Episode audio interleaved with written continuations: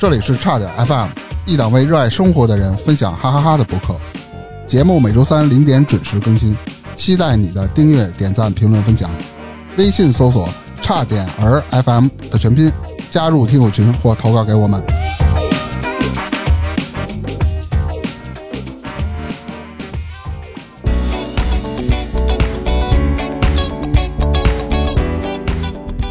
大家好，我是大明。是啊，我 duck 啊，从今天开始呢，我们现在是三位主播，是芝芝、火大克，还有我，嗯，大明。然后在六月份呢，就会变成两个，就是火大克和我。哎，在七月份就变成大明儿，不在七月份只有火大克，是吧？呃，未来的路很难走啊，但是我们还会坚持。那具体能坚持多长时间，我们也说不准。吃不上饭的时候，可能也就坚持不下去了。现在不就不太能吃饱？其实支持我们的人也非常多。之前大家一直在微信啊给我们发红包，是。然后呢，我们现在在我们的自己的差点 FM 的公众号上已经开通了这个打赏通道，然后以后呢就不用微信给我们转红包了，直接在差点 FM 的公众号点击下面有一个叫做投喂我们，点进去大家就可以给我们打赏，谢谢大家支持。谢谢。那这期呢，我们聊聊海龟汤。由于火达克这个分析的这个东西有点尬，所以这期他当主持人啊，他就给我们介绍汤面，我们就直接猜汤底就完了，咱也不玩那个猜一猜什么的，是还是不是？对，咱们的方式不像常规的玩法，比如说主持人把这汤面说出来，咱们问是否什么这那，让他回答这种的。咱们就是什么呀？他说一个汤面，咱们按照自己的方式的理解的就这个逻辑走一遍，最后。你一个我一个，看看所谓的汤底，这三个里边哪个最合理，就取哪个。有可能海龟汤的汤底都不见得特别合理，对吧？你们解释出来没准更合理。对对对。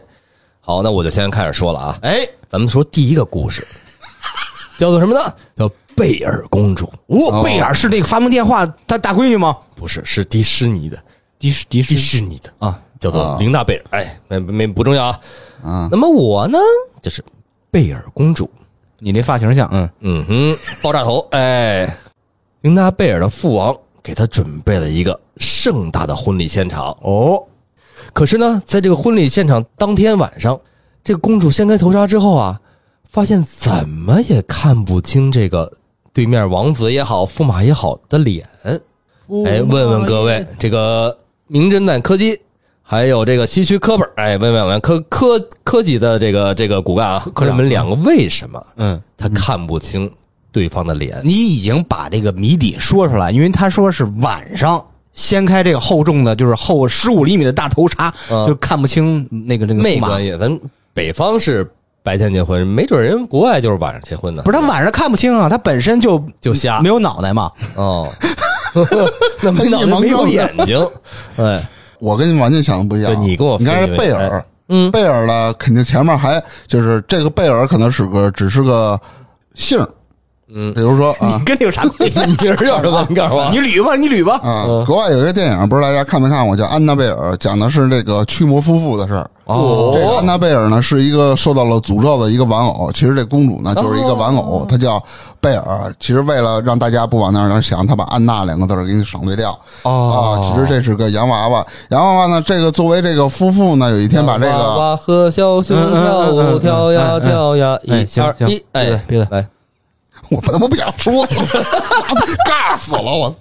然后，然后这个娃娃呢，这个夫妇把这个娃娃封印在他那个专门的封印的这这这他们有个展览馆，对，里面有各种各样的受诅咒之物啊。跟他们的婚礼有什么关系？别着急，然后呢，哎，这安娜贝尔旁边呢放了一个国王，放了一个国王，对，放了一个国王。然后国王是玩偶是吧？对，也也是个玩偶啊。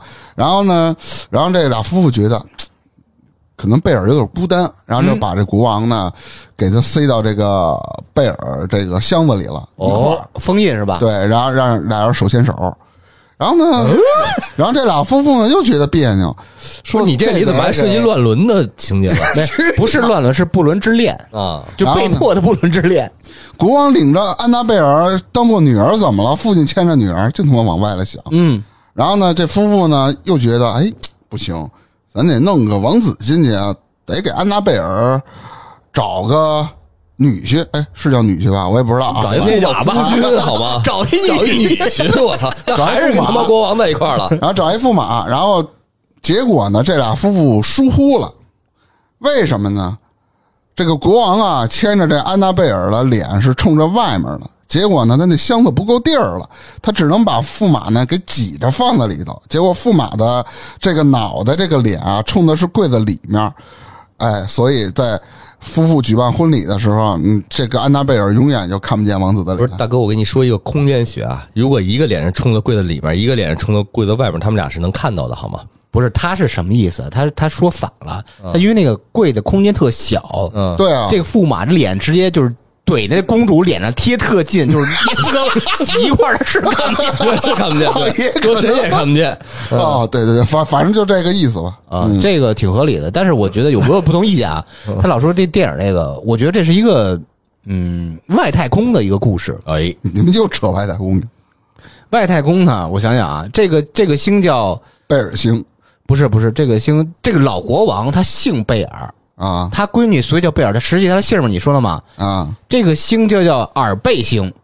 耳背 耳背那应该听不见吧？那是，嗯，耳背呀，大家都看字面意思，觉得是耳朵背嘛，其实不是，他就是眼睛好，哦，但 但耳朵确实不怎么地。那为什么看不清呢？你想慢慢来，慢慢我想想，你就你再脸贴，扯哎，赶快扯。哎这个耳背星国王叫贝尔，嗯就贝尔国王嘛，他的这个最小闺女叫贝尔公主嘛，啊，嗯贝尔公主。贝尔公主嘛，不是终于要迎接自己的王子，所谓的就是他那个光的驸马爷嘛，嗯，驸马爷驸马爷是吧？啊，啊，国王就就他叫驸马嘛，啊，对，是吧？这种这种历史关系嘛。那个驸马啊，他来自地球，嗯，嗯，他的姓氏是驸马，嗯，但是他那个名儿叫爷，对给起名儿特爷，叫驸马爷是吧？就国王他觉得他特别冒犯，啊，就觉得特别葛是吧？对，特别特别特别冒犯他们那个，因为他们在那个耳背星球吧，不能有名字，啊，那应该叫什么呀？全是姓嘛。啊啊，就不能就那就叫他驸马呗。对，所以说这个驸马为了避这个忌讳，把自己的爷这个名儿给抹了。嗯，但是他在这个就是抹抹爷工作室去做这项工作的时候，那个人啊，他听错了，以为把他要抹了，所以给他脸上刮了腻子了，刮满了，就没五官了是吧？对，抹了，所以才解释为什么看不清他脸，那那脸还能恢复吗？能恢复刮大腻子吗？洗一把脸就行了。哎，晚上睡觉之水泥前洗把脸。就得了。这这跟外形没什么关系。对呀，在哪儿都能干这事儿啊！哎，呃，来吧，汤底。正经的汤底啊，啊，因为这个公主从小就喜欢那些凶猛的野兽哦哎，然后她的老父亲这个国王对她钟爱有加，就默许她呀这一爱好肆意发展。等她长大以后呢，这个公主一直希望嫁给一个英勇的王子当妻子，当棋子当妻子。啊？但是这个公主嘛，公主希望嫁给一个英勇的王子当妻子。就，跟那个勇者斗恶龙那那意思。是。啊。但是他有一条件，什么条件？他说他的宠物们，就是这些凶猛的野兽啊，必须也能同时接受这个王子。啊，养只京巴哎，不是他尽管有一大熊给他脸舔没了，哎，差不离差不离跌了啊，是吗？哎，尽管这些这个公主的美貌令无数的这慕名而来的王子想起来提亲，可是，一听说要跟这些野兽共同生活，他们都被吓跑了。直到有一个王子出现了，这个公主一看有这么一个人出现了，她说：“行，我就决定嫁给他了。他不怕野兽，野兽也不怕他。”但是在婚礼上，这个公主迫不及待的掀开头纱的那一刻，她看清楚了这个王子的模样。其实她看清楚了。啊啊！可是呢，他又觉得自己看不清，为什么？嗯因为这个王子的脸已经被大熊给舔掉了。我操，我我猜对了。哎但是他说被野野兽给吃掉了啊，差不多被啊差不啃掉了，差不多，差不多。哎有我有这天赋啊有这！天赋，嗯，他是不是也是来自耳背星大熊？对对对，还是外星人来的，没错。来吧，来 下一个。下一个啊，嗯，下一个厉害了啊！下一个叫一盘大盘鸡，呃，不是一盘排骨，哎，一盘排骨，一盘排骨啊，是吧？排骨一盘排骨炖排骨是吧？啊，这个故事这样的，很简短，就怕简短的。汤面 不出啊汤面简短是吧？汤面很简短啊。哎，生日那天，生日那天，嗯爹地端上了一盘排骨。哦，并对他说了一句话。啊说完那句话之后，他就痛哭了起来，没了。痛哭了起来。对，为什么？那肯定是把这个排骨上这这这有文章啊，是吧？哎，有文章。对，那肯定的，他没没没撒料酒腥了，不是腥气。不是，端上了一份排骨，然后冲他女儿说：“今儿没你的份儿。啊，这有可能，啊这挺挺就哇哇大哭，让你关了，哭哭了。就完了。”肯定不是这样的，就我知道，肯定是海龟汤嘛，对是吧？得往阴暗点想。呃，未必是阴暗嗯排骨。这样，然后这女孩呢，跟这父亲还有母亲一直生活着。然后他家呢赶上饥荒了，就实在没得吃了。哎，哎父亲，父亲啊啊，叫叫叫父亲，赶上饥荒了，没得吃了。然后这父亲呢，实在没辙了，就把他妈妈给杀了，然后然后炖了一锅汤，这天天给这女儿吃，女儿吃，女儿吃饱了。然后呢，突然有一天，他父亲那女儿老问妈妈在哪儿，妈妈在哪儿。然后他爸，然后这父亲就说：“别着急，妈妈出远门了，然后咱先吃饱吧。”突然又端上一个排骨，哦因为这是最后一份排骨。小姑娘说我要留给妈妈吃。”你这说这就是你的妈妈，哦，你真别说，他这故事啊，有百分之。有百分之三十左右，差不多差不咧咧的，嗯，有点这么意思。但是哎，这是一个还是一个感人的故事，并没有所谓的凶杀在里面。我明白了。哎嗯，那我就是根据这个这个这个这个这个柯基的这个故事，我稍微升华一下，不是升华，就是稍微扩一下吧，因为它有哎。百分之三十嘛，争取根据这百，我我也不知道百分之三十哪是是哪段？哪块对啊，哎，那我就根据他这情况嘛，就是这个吃的排骨并不是他妈的，不是，哎，你看是那个小孩儿的，哦，小孩是一阿飘，是是那小孩儿他爸的。哎，哎，你看看，有点意思啊。你看看，我我懂了，他的眼神出卖他。每天吃一顿排骨，掰他妈肋肠子。谁说每天吃一顿排骨啊？啊？就是放着一顿排骨吧。实际上，呃，他们家是家庭特别富足，啊，他们雇了一个厨师。嗯，掰厨师的，本来啊，他们都是每天吃，就是厨师从那个就是什么山上啊，什么哪儿嗯。打的野味儿，这种真正的这个这个这个野兽动物这种这排骨什么这肉是这那吃嘛。啊，但是他父亲跟那个厨师闹别扭，闹掰了。因为有一些就是比如说。厨师偷东西啦，啊。或者逮着这种现行，或者厨师偷那个什么佣人，就是偷情这那的，被啊逮着了。这个厨师要被他父亲开除，嗯，但是厨师阴阴暗的心理这时候作祟了，他要报复这个父亲和这个家庭，嗯，他就就不给他们吃排骨了，不是，他把急了，对，不不不不不气气性有点大啊，他不是阴暗心理吗？他在最开始的时候，把他们家他能接触到以前他的情人，就那些佣人，什么女佣什么的，挨个宰了，伪装成这种，比如说猪牛羊肉那种感觉，嗯，给就就就就这个主人和这个这孩子和家庭就吃，他们是吃不出来的。嗯直到有一天，所有材料耗尽了，嗯他想到了他的父亲。哎，他就把他的父亲杀了、肢解了，做成排骨，然后把他父亲那个头拿下来，给自己头也是拿下来，换一个，换头，然后给自己缝上了。没说扮演他父亲，好歹你没说搁那雪人上，然后冻上一瞬间扮演他父亲。说了小女孩没发现，小女孩吃的实际上是这个厨师做的他父亲的肉。那他为什么哭呢？太他妈好吃了，他？他他不是他刚要吃，发现他父亲脖子这块有异常，他就撩开他父亲的那个衣领儿，发现有有这个针的有线的痕迹，嗯，才发现哎不对，不对，你还记不是？他脑子怎么回事儿 啊？他那时候他一个他他他这个厨师是表面他就是表面的工作，他是一个科学家，这个虚学科贝尔同志啊，你还记得我？你还记得我们这个汤面是什么吗？对，哭了吗？生日那天，啊，生日那天、那就好说了。爸爸端上来一盘排骨。我跟你，说，他头是他爸爸，但是那个厨师是一科学怪人嘛，哦，把他爸爸的脑子取出来了，他已经头头一天吃了。我牛逼，给脑袋拉了，让 他干一个，还给那儿缝。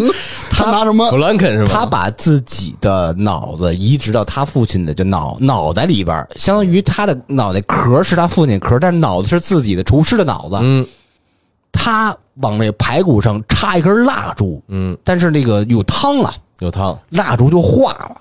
这整个化完以后吧，整个那个排骨就拧了，拧了，血红色，你插了红蜡烛是吗？红蜡烛，哦大过生日大寿啊，哎，小孩儿吧，啊。就就就就就就红蜡烛，这个小女孩以为是血，哦，就哭了。吓的？就吓哭了呗。啊，但是她非常和蔼说，这个不是血，那是你爸的肉。小女孩啊哭了，知道吗？就 是也挺合理啊。吓我一跳。来来，我说说这个汤底啊，啊，这其实是汤底啊，是一正经的这种 暖心的是吧？暖心的亲情故事。嗯因为这个主人公我啊是爸爸捡来的小孩儿，嗯，嗯，在他特别小的时候呢，嗯，这爸自个儿捡回来没有妈妈，这爸爸哄他说，我妈妈是名特工，需要常年在 谁？需要常年在国外执行任务，所以呢，每年他生日的时候，他爸会端上一盘排骨，说是他妈妈烧好邮回来的。嗯但是随着他慢慢长大，慢慢懂事儿，他爸发现这谎言不能再说了，会露馅儿，所以他爸爸就告诉他，在一次任务中这个牺牲了。所以今天这份排骨呢，是他牺牲之前最后给他寄来的一份排骨。其实早就牺牲了，是吗？呃，就没他妈这人哦，压哦哦，捡来的，领养哦对对，领养捡来的。然后呢，啊，但是呢，到今年他爸突然就得了一个阿尔茨海默综合症，就哆嗦，汤都洒不是，就是不是就是那老年痴呆，老年痴呆哎老年痴呆，啊哎，有健忘。然后生日那天又到了啊，他爸爸又端上一份排骨，又告诉他说这是你妈妈这个这个寄来的排骨。然后他一下说：“爸爸呀，爸爸，这你忘了吗？你告诉过我妈，我妈已经死了，牺牲了。”哎，爸爸呀，爸爸！我就知道。我的妈，我的特工妈妈就是你，其实他就感动了，啊哎，就这么一个破事儿。也还行，挺挺好。但是我觉得还有就刚才说那个大名那个什么，他把那个阿尔森海默就理解成那个帕金森了嘛，帕金森了也有合理说，他是说他爸得帕金森了，嗯就给他上菜，直抖着汤，抖抖抖抖抖你要给小孩烫着了，你妈，小孩儿说他烫着，气哭了是吧？来下一个，哎，下一个，下一个故事叫《四岁的妈妈》。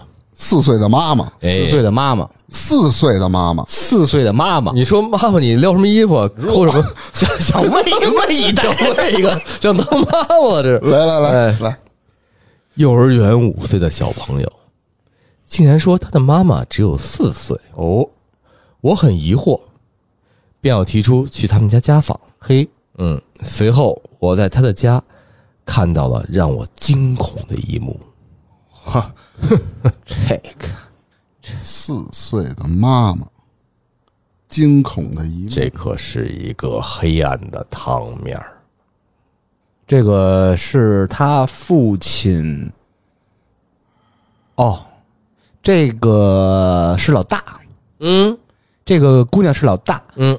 呃，她有一个妹妹，比她小一岁，四岁，因为这女孩五岁嘛，嗯。她妹妹四岁。她妹妹出生以后就去世夭折了嘛，哦，去夭夭夭折了。呃，他妈因为他妹妹夭折这事儿就疯了，彻底疯掉了，变成一个科学怪人，又是科学怪人 就把四岁的妹妹封在福尔马林里了。啊！所以一进门一推门就看见他四岁的那个那个女那个妹妹的尸体在福尔马林泡着。哦，他妈妈做完这个以后就跑了，就跑了，留下他父亲和这个五岁女儿相依为命。那这福尔马林还搁屋里，对，小女孩呢就问他爸爸：“妈妈妈妈不是妈妈呢？我妈呢？”他爸也特别委屈，特别生气，说：“这都是你妈做的好事，指那个福尔马林那个嘛。”嗯，但小女儿听错了，以为那就是他妈呢，所以才有这个说法，说他四岁的妈妈。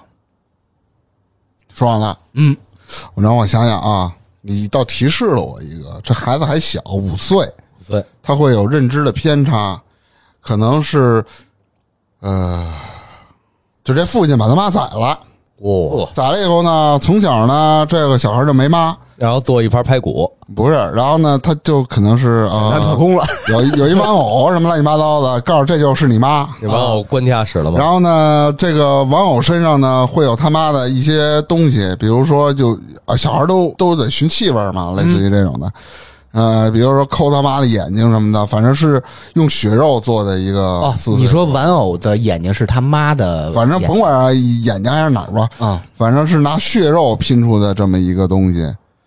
然后呢，一直停留在那也不对啊，四岁啊，四岁啊？对啊，这小孩不识数。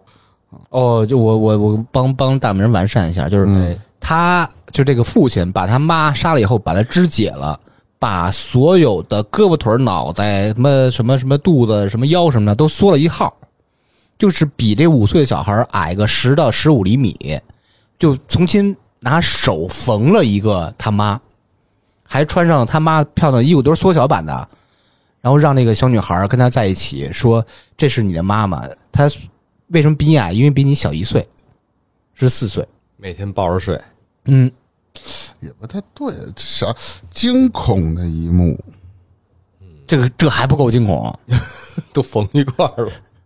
不知道说汤底吧？这哎我，真不知那道。我来说这汤底啊，这正经汤底是这么写的啊。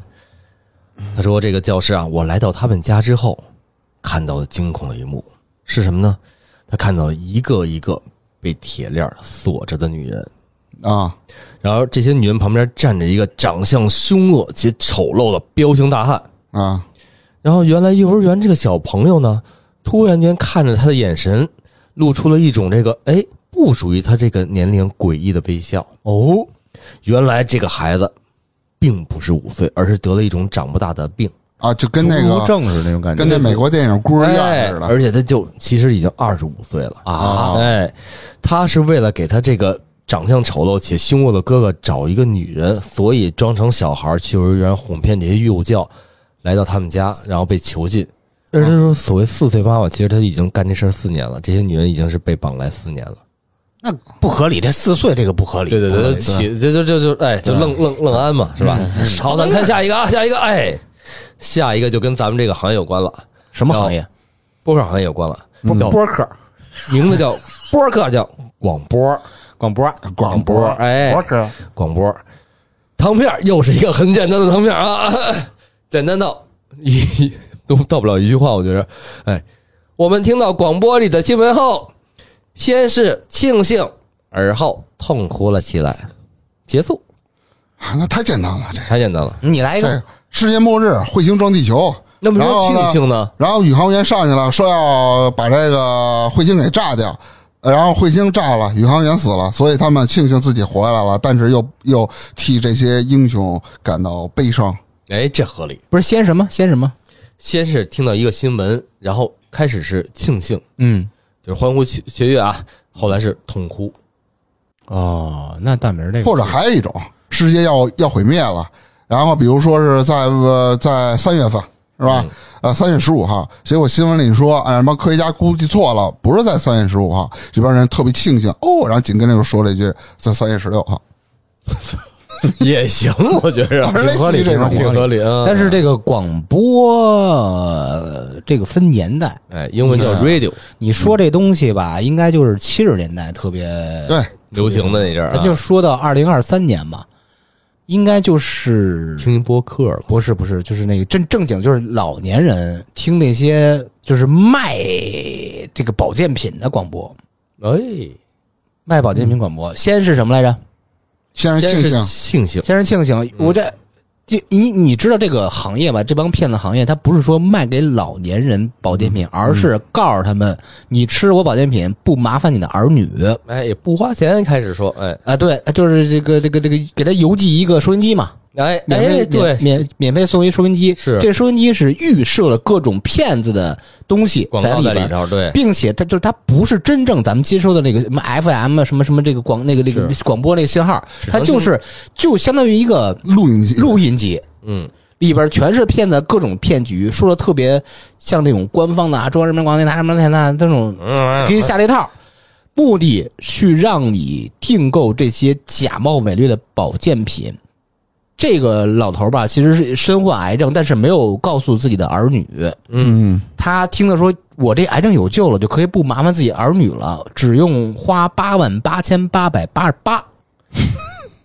啊，结果在这时候，那边广播里所谓的广播，换一下广播，订购电话是幺七八九六零二二五二，但是这时候嗯，他卡壳了，坏了是吧？坏了，然后没听着最后一个数，啊，那他自个儿试也能试出来啊，猜九次不就完他了吗？不想这样，他就想一箭之达，就是宁种是吧？所以他就就伤心了，哭了。哎，也行吧，有就算也行吧。哎，说到你了，汤迪也挺神奇的，这这是汤迪是一个故事，谜面不是故事。汤迪是这么说的：我嗯。是一个被连环杀人犯绑架了的女孩，嗯。他把我和其他的几个女孩啊关在了一起，嗯。而每隔一天，他就会带出去一个女孩，杀掉并碎尸。然后呢，那天另一个女孩被带走了，屋里只剩下我了，嗯，而我被关在一个无人死没没人知晓的地方啊。嗯。我心想，我的死期马上就要来了，但是呢，这次他却没有回来，因为他那屋里当时还是有一个收音机的啊，所以那天他在广播里听到什么了？听到说有一个连环杀人犯被警察哦当场击毙了。嗯我一开始特别高兴，哎，被死了。后后来紧接着不去啊，对，紧接着我就痛哭起来，因为我知道我这个地儿人找不着，我再也出不去了。饿死呗。那他是被绑了是吧？嗯，啊，那其实就是只要那个连环杀人犯不回来，他总有办法能跑出去的。其实是这样，对对对。啊，但是你要门儿给锁上了呢，大铁门，比如说三米厚，那也是，那你这么说的话，大明儿那是最合理的，是大明儿也其实挺挺合理的，没错火。星撞彗星嘛。嗯，哎，来吧，然后下一个跟那个苹果树有异曲同工的意思啊，叫什么苹果奶奶的对橘子树，奶奶的橘子树，橘子树。说说你坐这儿什么？你他站奶 他奶奶种橘子是吧你你站这儿不要动，奶奶去给你买几个橘子是吗哎？有 黄的、绿的、红的，哎，我的奶奶嗯从房间里拿出了个橘子嗯，给了爸爸，嗯而爸爸接到这个橘子之后就万分的惊恐。完了，哦，我知道了，他奶奶用这橘子毒死了很多的人，只要不听话，他就会毒死毒死，最后一个轮到他爸爸了，他爸爸看到这个橘子就哭了，他可以不吃啊。他爸被绑着呢，这个应该不是字面意义的橘子，嗯，这橘子其实是一地雷，是不是他这个橘子就是在咱们就北京这边就是那个公安局嘛，派出所。你往那儿想啊，对，把关这边给我端起来，他 他他把吓死我 了。橘子给他爸装进去了是吧？啊，他他这外婆哎是奶奶外婆啊？奶奶奶奶。奶奶妈绿巨人是吧？奶 奶奶就是外婆，是吧？橘子是吧？橘子。哎，不，那那那我说回这个，我有点不合理，有点这个火星撞地球了。呃，橘子，哦，我知道了，这个就是当时咱们小时候学过一篇文章叫《小橘灯》，哎，这个橘子已经是被掏出来吃了，里边是有一个小蜡烛，这个蜡烛可不是普通的蜡烛，是一红色的蜡烛，啊，不是，这这这个蜡烛很厉害，知道吗？你想啊，他奶 他奶奶把这个小桔灯交到他父亲手里时候，嗯，那个温度已经不是常人能接受的温度。他奶奶并非来自咱们地球，有 外太空的外星外太空是哎是那个是是那耳背星的耳背星的哎那个王后，然后哎，就是他有一个就是六亿多度的温度在这儿呢。他能随便拿手里，他爸爸也我的，我们就手化了是吧？什么呀？合理吗？合理，柯基来吧，我觉得这就是一个，就是他奶奶啊，这这这，反正就是种了一棵橘子树吧。然后橘子树种各种橘子，各种橘子。然后有有一年收获了，嗯，收获的时候呢，他就反正这家子里就轮流吃呗，不不就是吃到最后一个橘子的人就得死，为什么就得死？因为就是呃，当然我倒霉。对，就这意思呗。当然我倒霉，也行啊，那我来念汤底啊。我们的家里很穷，奶奶生前很疼我，知道我爱吃橘子，于是每天自己都省吃俭用，把省下的钱给我买橘子吃。但是这么省，时间久了，奶奶慢慢身体就垮了，后来患上精神疾病，每天就靠吃土充饥，所以身体呢越来越不行，越来越不行。有一天奶奶去世了，而爸爸希望继续去领取奶奶这个养老补助金，然后隐瞒了奶奶去世的消息，所以奶奶就一个人冰冷的躺在她的房间里，也没被处理。随着时间流失啊，有一天他看到奶奶房间的窗户被一根树枝捅破了，而几颗橘子挂在了上面，摇摇欲坠。我就想了，这一定是奶奶送给我的橘子吧。我便高兴的跑到了爸爸身边，把这个事儿告诉了他。后来我才知道，原来啊是奶奶吃土的时候，把我当时吐在这个土里的种子也一橘子种子也一并吃下去了，而土和奶奶就变成了种子的养分，啊，种子便开始慢慢的在奶奶身体里生根发芽了，结出了果实。但我相信这棵橘子树就是奶奶变的，她用她的爱一直陪伴着我。不不，等等会儿不对对不对不对那为什么拿橘子他爸惊恐万分？对，他不是奶奶不是把橘子递出来吗？是，所以这就不太靠谱这个题，太不靠谱了。对，什么玩意儿？奶奶是一科学巨人，是从肚子里长一橘子，还能把它抵给他。科学科学怪人里面科学巨人。来吧，下一个，下一个啊，还是你那拿橘子送的那靠谱还是这个来自耳背星靠谱啊，乞丐。啊？俺是个乞丐，醒来后发现碗里多了几样东西，为此呢，俺饱餐了一顿，但是第七天他就饿死了。就这么一个奇怪的题，汤面儿。他是突然发现碗里多了几样，哎，他睡醒之后啊，突然发现碗里多样东西，然后以此他能吃饱了好几天，但是第七天他还想吃饱的时候，一下就死了。这东西啊，嗨，呃，被下毒了，吃了第七天死了。哎，我没看这题面，我猜啊，他碗里多了一盘儿一一碗的耗子药，咔吃吃咔吃，也能填饱肚子呀。那第一天那不你这太合理了不太对太合理对不太对你看乞丐，乞丐有人嘿，往碗里扔了一大堆东西，哎，我能吃饱了，结果我吃到第七天，我死了啊，我我我啊！我知道了，有一好心人乞丐要饭，有一啊，好心人觉得乞丐可怜，嗯一般也不想给钱，但是给这乞丐弄了，呃，一回满汉全席。哦然，后乞丐觉得我操，这东西太好吃了，就看不上其他东西了招呼是吧？啊，然后他就看不上其他的各种的菜了。别人给他送面包，这也不吃，他就等着这个人还会再出现。结果第七天他妈饿死了。也行，嗯嗯，咱往那个灵异方面猜一猜。灵异啊，哎那我那我给你来一个啊，来一个，来一个，对这个乞丐啊，他其实是一个亿万富翁哟。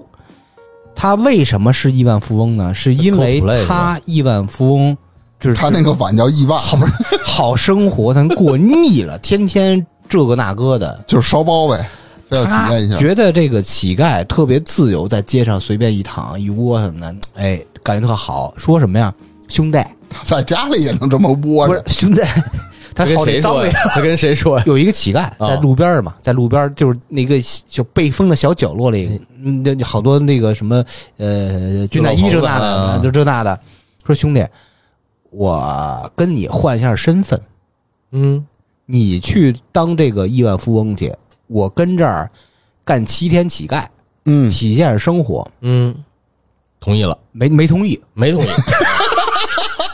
我操！你是那乞丐是吧？没同意，你是那哥们儿乞丐没同意，然后那哥们儿就生气了，就是亿万富翁嘛，那就不换了，我直接来行不行？非得换我。嗯，直接挨着他旁边儿。他的目的是做七天乞丐，然后第八天回到正常生活。嗯他以为啊，他往这一坐一躺，拿一碗就有人给扔钢镚儿、扔排骨、扔橘子，是吧？嗯这一个系列。但是发现这个乞丐是有自己帮派的，啊丐帮。丐帮，哎，所谓的丐帮，他是四代是吧？因为他进去比较晚，他只能吃乞丐，就从这个头目啊到二当家到什么这那的，就就这个什么领导干部这那，啊，吃剩下的。吃剩下的残羹剩饭，只能吃这些东西，比如说那个热狗的小脚啦，什么肠儿的小边角料这种东西，知道吗？他正常啊，他是吃不饱的，嗯他就偷偷的越级吃旁边刚刚就是问他那个人的这碗里的东西，因为那个人是一个盲人，嗯就看不见，嗯，但是他的耳朵非常好，因为他是来自耳背型。都是从那儿来的是吧？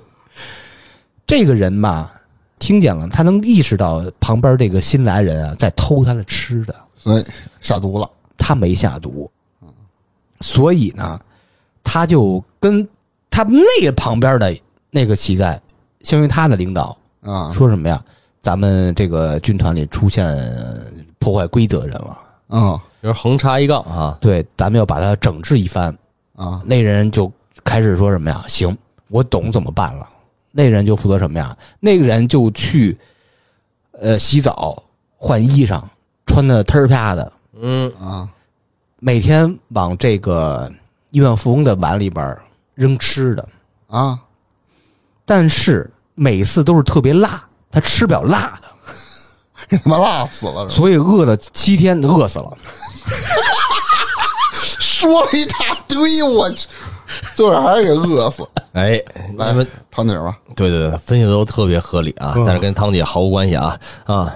汤姐是这样的，这是一个灵异故事。哎呦，嗯老话说的好，路上捡到的红包千万不能用掉。就在乞丐那天早上睁眼之后，他发现他的碗里有了一个红包，嗯，他给用了。嗯但是他不知道的是，你用了这个红包，就当是答应了这门鬼亲。哦，被接走了，我只是一个乞丐呀，哪儿知道这么多呀？啊偷的时候靠这钱，哎过了六天十五日了，第七天就被人接走了。啊这这这这不太合理，哎这不太合理，不太来吧不太合理啊，咱讲一个合理的啊。捉迷藏，哎，我跟妈妈玩捉迷藏，当妈妈看到我时，我就一动也不能动了。这是为什么？我在和妈妈玩捉迷藏，嗯，当妈妈看到我时，我就一动也不能动了。他妈妈把他做成了玩偶。就全是这个系列。然后藏在地下室是吧？等会儿，等会儿，我想想。啊，我知道了，我可以往这方面想。这小孩儿啊，好玩捉迷藏。然后有一天呢，他妈带着小孩儿去旅游了，来到了一个比较偏僻的镇子。这个镇子呢，有一个特别牛逼的地儿，就叫什么蜡像馆。然后呢，不蜡像馆呢？嗯，对，然后小孩儿就进去了。进去了以后呢，然后就跟他妈妈玩捉迷藏。在玩的过程当中呢，其实他妈已经被做成了蜡像，小孩不知道。然后呢，小孩还在等着他妈妈。然后呢，这个蜡像馆的，做蜡像的这个变态呢，也找不着这小女孩，所以呢，他就哎把他妈那个脸皮撕下来，反正是贴在自己的脸上，伪装成他妈。哎，就呼唤这小女孩儿，我说宝贝儿你在哪儿？我找不着你了。然后结果这小女孩听见这声了，以为是他妈出来了，结果被做成了蜡像，所以他一动不能动了。双双亡了是吧？对，双双死亡。这个你别看啊，这没少看电影儿，说的吧有那么点儿意思，跟这个汤底儿吧有那么点儿契合。你你别先说这个，因为哎我还没分析呢。没事儿，你分一个好的，咱们把汤底儿推翻。呃，这个女孩是被领养的，哦嗯，这个他妈是一特工，哦，他爸 每每到生日时候端一个排骨是吧？啊，啊，他妈是一特工。终于不是，终于不提耳背星了啊啊，贝尔星啊啊，耳背耳背星耳背星，呃，他妈是一特工，来自耳背星。他妈在执行一次任务的时候去世了，这不还是排骨的？来，不是不不是不是不是不是不是，去世去世了没，说耳背星了，但是他假装没死，架着，假装没死。这挺牛逼的，我觉得死了假装没死，但是他有一个期限，他只能假装十七年，来 继续。因为这个小女孩一岁，他这个这个这个恶魔规定，这个女儿十八岁就可以成年了嘛，成年以后他就不能再假装她没死了。嗯，就起了飞智，然后能知道他妈假装的了是吧？但是有一个什么限制条件啊？他妈只能在晚上假装没死，哦，嗯，白天就是这人是从地球上消失的，从这宇宙消失的。假装死了，真牛逼！所以啊，他说什么呀？跟小女孩说，你小女孩不是刚一岁吗？说妈妈白天要跟你玩捉迷藏，你找的妈妈算你厉害，他肯定找不着啊。啊，结果他就找着了。晚上哎，咱们就不玩捉迷藏了，妈妈陪你读书、看报、听广播是吧？听播客是吧？对对对对对就干这一个系列东西。这事儿很正常，一岁、两岁、三岁、四岁、五岁，直到第十七岁，嗯，女孩发现不对了。你这 也挺傻的。来哦，女孩意识到，我的妈妈永远只在晚上出现，白天永远找不着这个人。她十六岁就应该明白了呀。她应该六七岁就知道了。她终于大悟了，我妈妈是不是嫌弃我？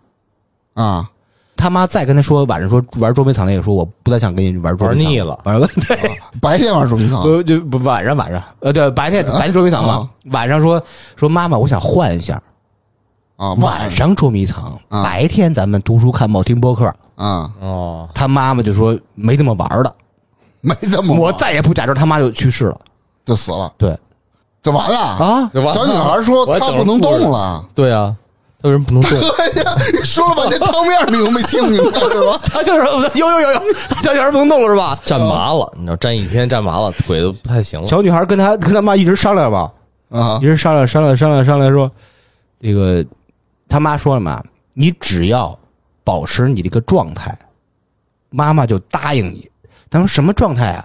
你小拇哥杵着地，脚勾着你后脑勺，这保持二十四小时，妈妈就答应你。不是那一天就过去了，二十四小时。我死那儿了得就解释他不能动了啊啊。啊！行，挺合理的。哎，这是怎么回事呢？啊，他说呀，他跟他妈玩捉迷藏，嗯他藏在了床底下，但是他那天听到了咚咚咚咚的脚步声儿，哎，啊他以为他妈要进来了。其可是当人门被打开之后，他只看到了他妈的眼睛，而他妈当时已经倒在了地上，身体是被人拖着出去的。哇，啊似乎他妈当时已经没有了呼吸，而他就这么捂着嘴，一动也不敢动，继续呆立在那儿。哈，这不是入室不抢劫不对不对不对，什么叫呆立在那儿？他在床底下怎么呆立呀？把床顶起来，捂着嘴，就跟哪吒似的。差不多啊，差不多啊，就这意思啊。哎，下一个，下一个来了啊！我跟你说预言，，用十成功力把这悍匪打死了，知道吗？来来，下一个，下一个啊！预言，嗯，预言是这样说的：我有一个能够预言万事的婆婆，啊可我从舞会回来之后，却发现她神秘的消失了，去了耳背星。完了，啥啥啥？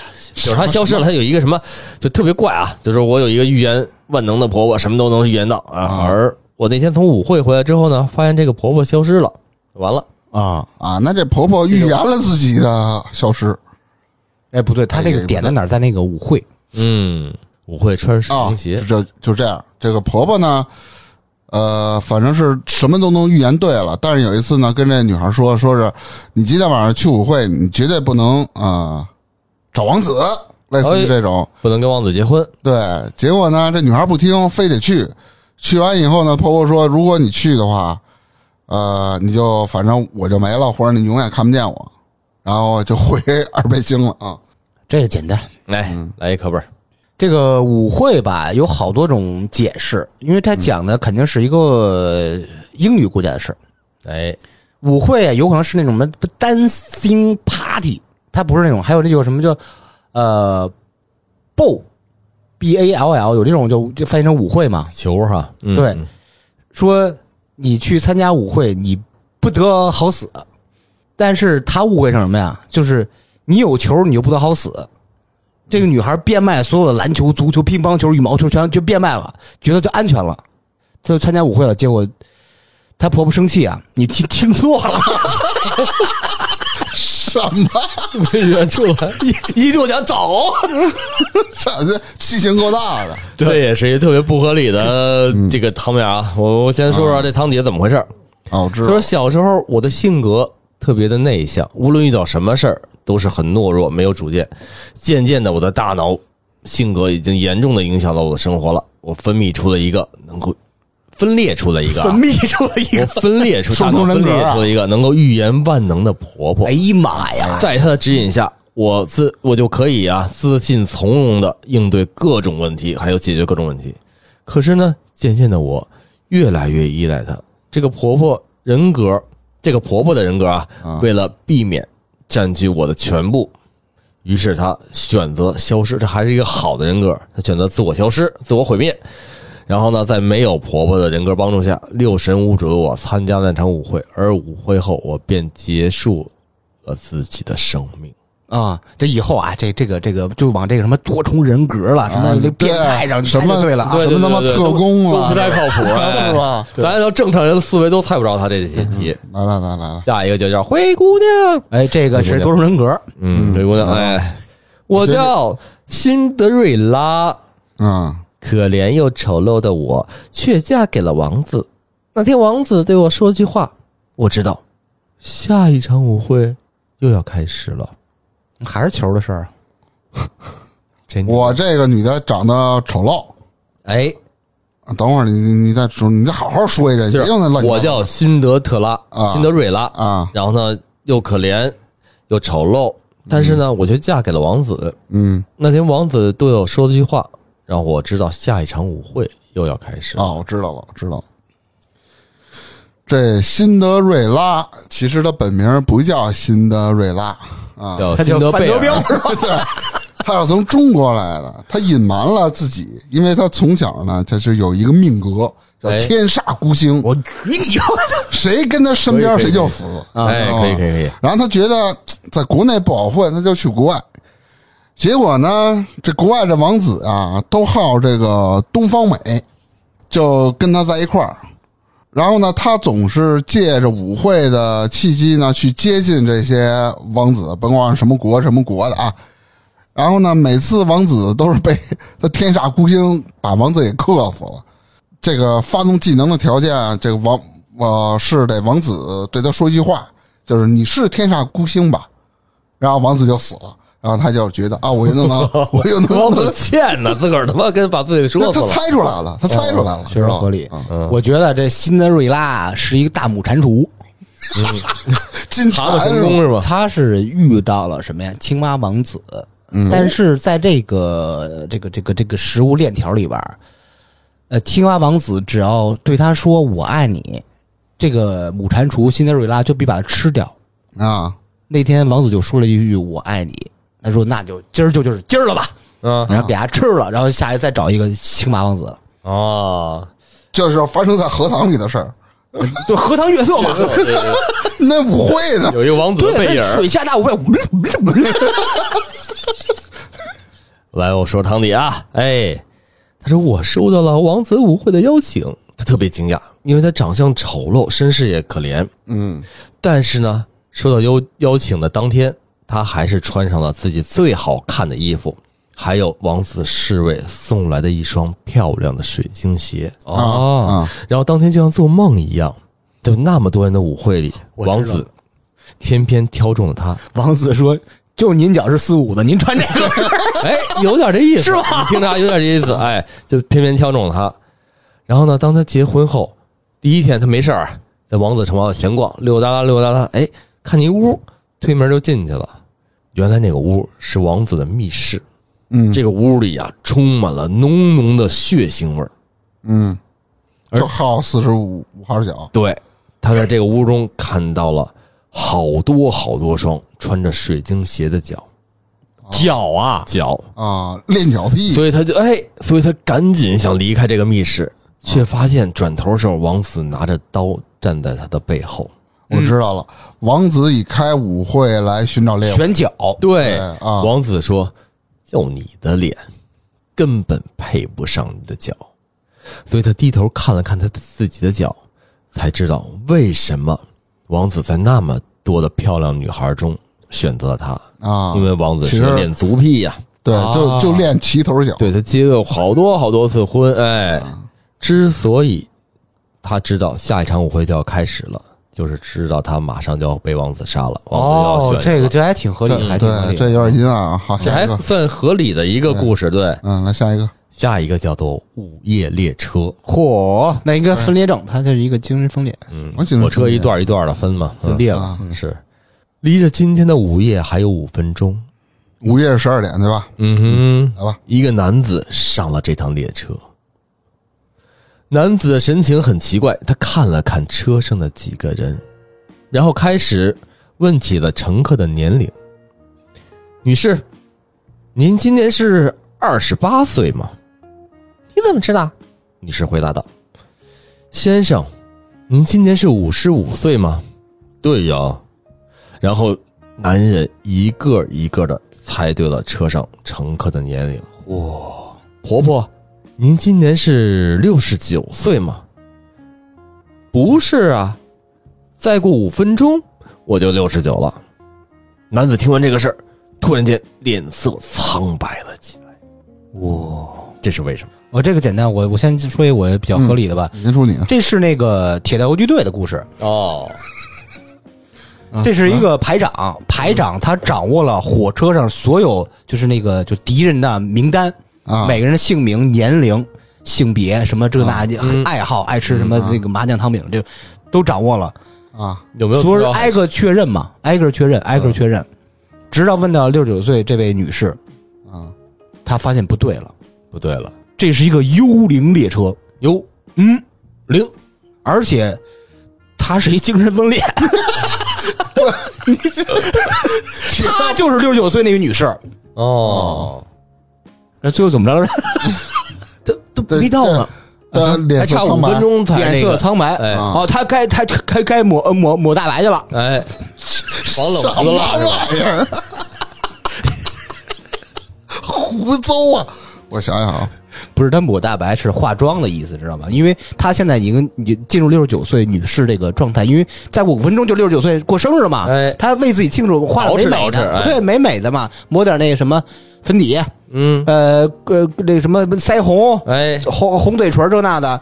但是刚刚还没到，因为就差这五分钟嘛，还没到六十九岁的时候，他就嘣儿回到自己这个这个这个这个这个这个排长身份上了。哦，发现自己啊，为什么是这副打扮？是吓，所以吓白了。啊，本来粉底也就白，我觉色号就白，得还是抹大白那靠谱。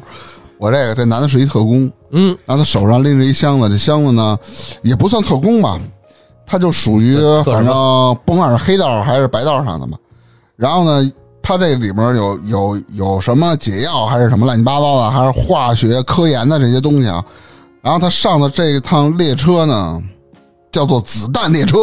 子弹列车嗯，对，这列车上呢有很多杀手，都要憋着杀他，但是呢，他只是掌握了这些人的岁数和性别，所以呢，他得确认，他确认对一个他就杀一个，确认对一个他就杀一个，但他沾沾自喜的时候，最后人只剩下一个一个什么婆婆是吧？对，六十九岁的啊，五分钟他六十九岁的，他问这婆婆：“你是六十九岁吗？”婆婆说：“不是。”她一惊讶：“难道我猜错了吗？”婆婆跟他说：“五分之呃五分钟之后我才是六十九岁。”嗯然后那哥们儿觉得自己情报不准，然后饮弹自尽了，他不是脸白了吗？怎么就饮弹自尽了？死了之后人都白，了死了不就白了没有血色了，哎，有道理，有道理。嗯，哎，听听这个汤底啊，这个男的呀，他有超能力，我去！你们说的都对啊，可以预知人的死亡年龄，但是呢，看不到自己的。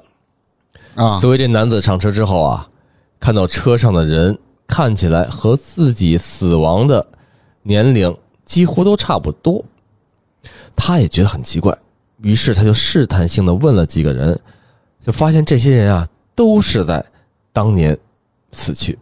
当他问到婆婆的时候，婆婆不是说还剩五分钟吗？所以他就意会到了，这五分钟之后，这婆婆六十九岁时候死，就证明这个列车大概五分钟之后会出事故，这一车人都会死掉。呃，以后别光猜这个什么双重人格都是啊，还有超能力、哎，超能力、外星人什么都成，穿越哎。什么这那都得猜。